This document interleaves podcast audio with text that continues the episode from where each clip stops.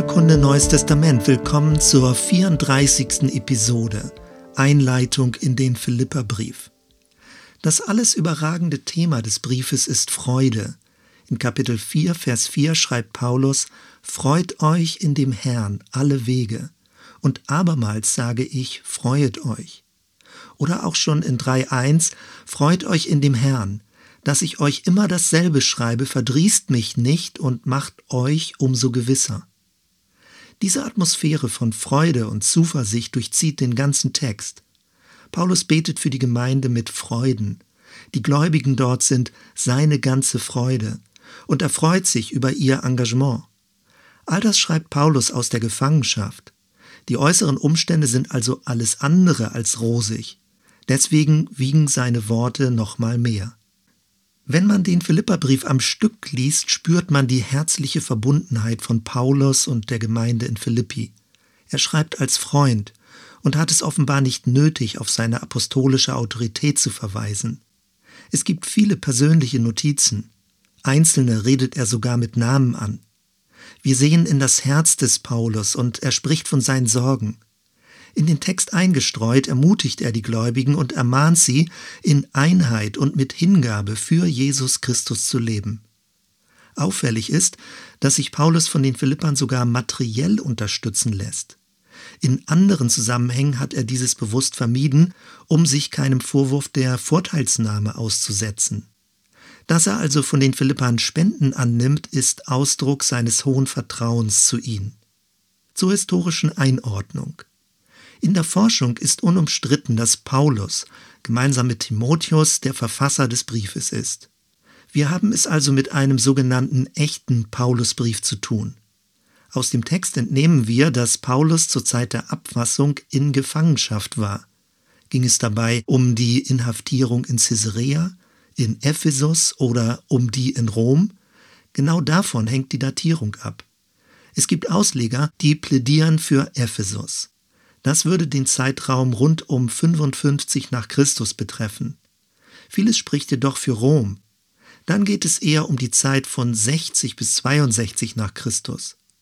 Aus der Apostelgeschichte wissen wir, dass die römische Haft einen längeren Zeitraum umfasste und eher milde war. Am Ende des Philipperbriefes lässt Paulus die Philipper sogar von den Gläubigen, die im kaiserlichen Dienst stehen, grüßen. Eine Spätdatierung passt auch besser damit zusammen, dass Paulus zu Beginn des Briefes die Verantwortlichen in Philippi mit Episkopoi, also mit Bischöfe und dann auch mit Diakone anredet. Solch eine Ämterstruktur hat sich erst in späterer Zeit herausgebildet. Der Adressat des Briefes ist die Gemeinde in Philippi.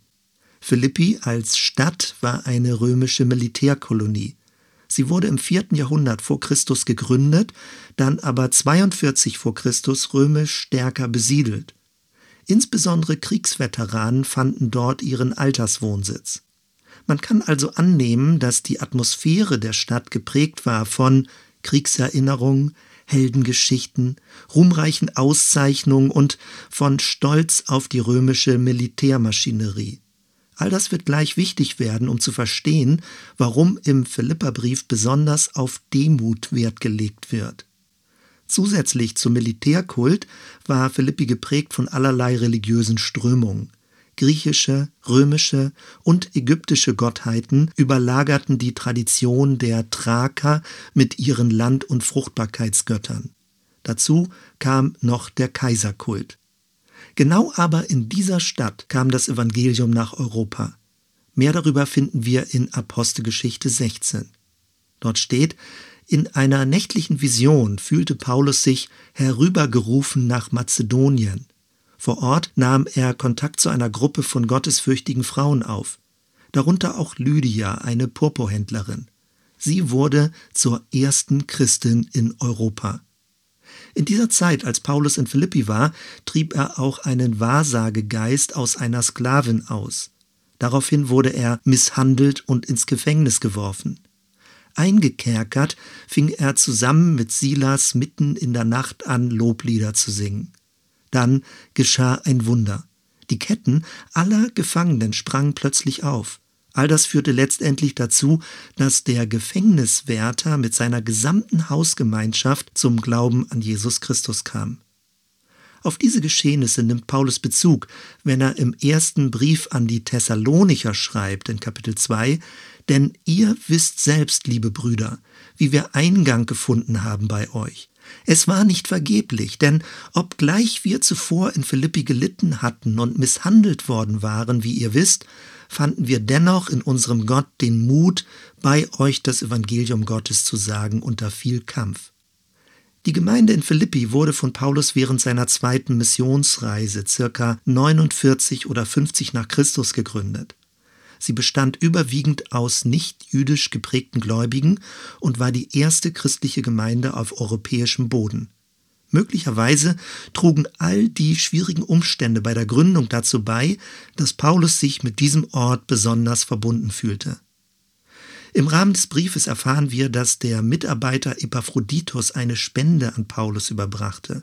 Dann aber erkrankte Epaphroditus und konnte nicht sofort zurückreisen. Die Gemeinde in Philippi machte sich große Sorgen. Mit dem Philipperbrief bedankt sich Paulus für die empfangene Gabe. Zusätzlich erfahren wir von einem Mitarbeiter mit dem Namen Clemens und zwei Frauen, Euodia und Syntyche.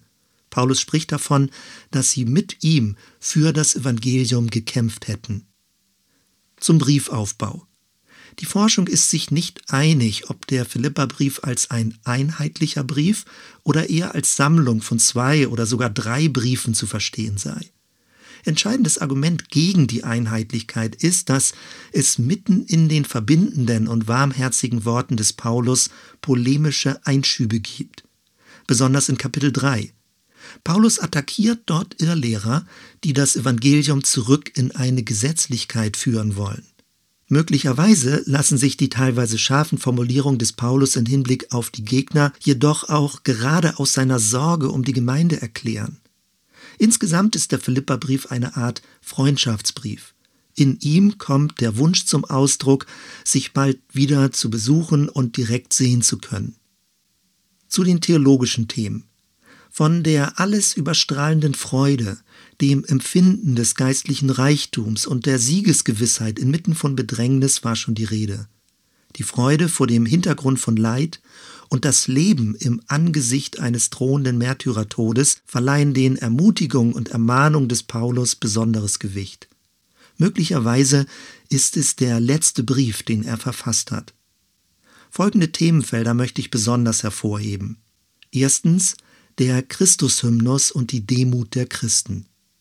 In Kapitel 2 ab Vers 6 finden wir einen liturgischen Textabschnitt, in dem Paulus sehr wahrscheinlich eine bereits bestehende Tradition zitiert. Dort steht, er, also Christus, der in göttlicher Gestalt war, hielt es nicht für einen Raub, Gott gleich zu sein. Anders übersetzt, Christus hielt seine Göttlichkeit nicht krampfhaft fest, sondern war bereit, sich ganz in das Menschsein hineinzubegeben. In Vers 7 dann, er entäußerte sich selbst. Der zugrunde liegende griechische Begriff kenoo oder dann kenosis meint leer werden, zunichte werden, ablegen. Spannend. In Christus entleert Gott sich selbst und wird zu einem Niemand. Die Selbsterniedrigung bis ans Kreuz geschieht unter dem Vorzeichen des Gehorsams. Eine stellvertretende Sühne wird nicht erwähnt.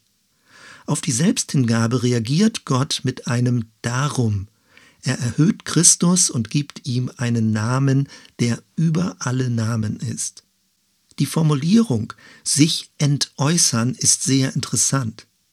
Wenn jemand sich äußert, tritt er mit seinen Worten nach draußen. Er selbst aber verlässt nicht seinen Standpunkt. Würde jemand dagegen sich veräußern, gibt er sich selbst weg und verliert sich. Was aber ist Entäußern? Nun, es ist gewissermaßen eine Abschaffung des Außen, ohne sich in seinem Selbst aufzulösen. Das Innen öffnet sich zum anderen. Gott wird in Christus zu einem offenen Innenraum. Das ist das Paradox des Leerwerdens und Leerseins. Leersein ist kein Nichts, sondern der offene Innenraum für Fülle. Paulus nimmt das Vorbild des Genosis Christus, um die Philippa zu Demut und gegenseitiger Achtung aufzufordern. Gerade im Kontext von Militärkult, Statusdenken, Ehrenauszeichnung und Nationalstolz scheint das besonders wichtig zu sein, auch in heutiger Zeit. Zweitens. Der Tod und die Bereitschaft zum Märtyrium. Es ist unklar, wie der bevorstehende Gerichtsprozess gegen Paulus ausgehen wird. Möglicherweise gibt es einen Freispruch und er wird seine Missionstätigkeit fortsetzen können. Vielleicht verurteilen die römischen Gerichte ihn aber auch zum Tode. Wenn er in Kapitel 1.23 schreibt, ich habe Lust aus der Welt zu scheiden und bei Christus zu sein, was auch viel besser wäre, dann spricht daraus eine gewisse Wehmut. Interessant ist, dass Paulus davon ausgeht, nach seinem Tod sofort bei Christus zu sein.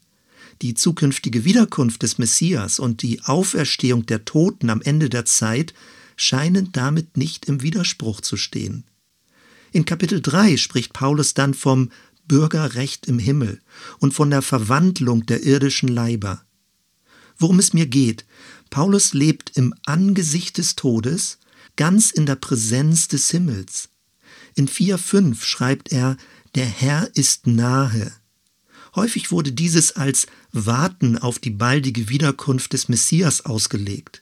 Und dann, als der Messias nicht kam, sprach man in der Theologie von einer sogenannten Parosieverzögerung und die daraus erwachsene tiefe Enttäuschung der frühen Christenheit. Was aber, wenn die Nähe des Herrn nicht zeitlich zukünftig, sondern räumlich gegenwärtig gemeint ist? Der Auferstandene ist zu jeder Zeit, an jedem Ort, immer ganz nahe. Drittens, die Paradoxie der christlichen Existenz. In Römer 8, 28 schreibt Paulus, alle Dinge dienen zum Besten dem, der Gott liebt. Diese Überzeugung sehen wir im Philipperbrief in Anwendung. In Kapitel 1 schreibt der Apostel davon, dass manche aus Eigennutz predigen, und doch freut er sich darüber, sofern nur Christus verkündigt wird. Auch sein Glaube inmitten der Gefangenschaft dient dazu, dass andere angespornt und ermutigt werden. In 4.12 formuliert er, ich kann niedrig sein und kann hoch sein, mir ist alles und jedes vertraut, beides, satt sein und hungern, beides, Überfluss haben und Mangel leiden. In diesem Sinne ist Paulus ein leuchtendes Vorbild. Er lässt sich durch die bedrückenden Umstände nicht die Freude in Christus rauben. In der Auseinandersetzung mit den Irrlehrern betont er, dass er sich nach vorne ausstreckt und nicht rückwärts gewandt leben möchte. In diesem Zusammenhang fallen auch scharfe, abgrenzende Worte gegenüber seiner jüdischen Herkunft. Solche Äußerungen darf man nicht als Pauschalurteil in Hinblick auf das Judentum verstehen. Sie erklären sich vielmehr dadurch, dass Paulus in der speziell dortigen Situation den Philippern das Christusleuchten inmitten von bedrängten Umständen vor Augen malen wollte. Genau an dieser Stelle schreibt er in 3.12 in Bezug auf das himmlische Ziel. Ich jage ihm aber nach, ob ich's wohl ergreifen könnte, weil ich von Christus ergriffen bin. Was für eine geheimnisvolle Aussage. Unser Ergreifen des Christus geschieht auf der Grundlage, dass wir von ihm ergriffen sind. Zum Schluss. Falls du dich zwischendurch mal fragst, was ist gesunder Glaube? Was ist eine gesunde Frömmigkeit? Dann nimm das Kriterium der Freude. Das Lukas-Evangelium endet damit, sie, die Jünger, kehrten zurück nach Jerusalem mit großer Freude. Über den Kämmerer aus Äthiopien wird in Apostelgeschichte 8 berichtet. Nachdem er das Evangelium von Jesus gehört hatte, zog er seine Straße fröhlich. Wie ist es bei dir? Gibt es in deinem christlichen Umfeld Freude? Werden Menschen froh? Werden sie hoffnungsvoll und bekommen sie Lebensmut und Zuversicht? Oder ist es eher eng, verbissen, verkrampft, kleinkariert, zwanghaft oder bedrückend? Obwohl möglicherweise viel von Bibeltreue gesprochen wird. Sei misstrauisch, wenn diejenigen, die vehement von sich behaupten, die Wahrheit zu kennen und verkündigen zu wollen, keine Freude ausstrahlen. Sie mögen zwar einzelne Bibelstellen zitieren, aber gleichzeitig die innere Atmosphäre des Evangeliums verfehlen. Soweit erstmal. Wir hören uns bei der nächsten Episode. Bis dann.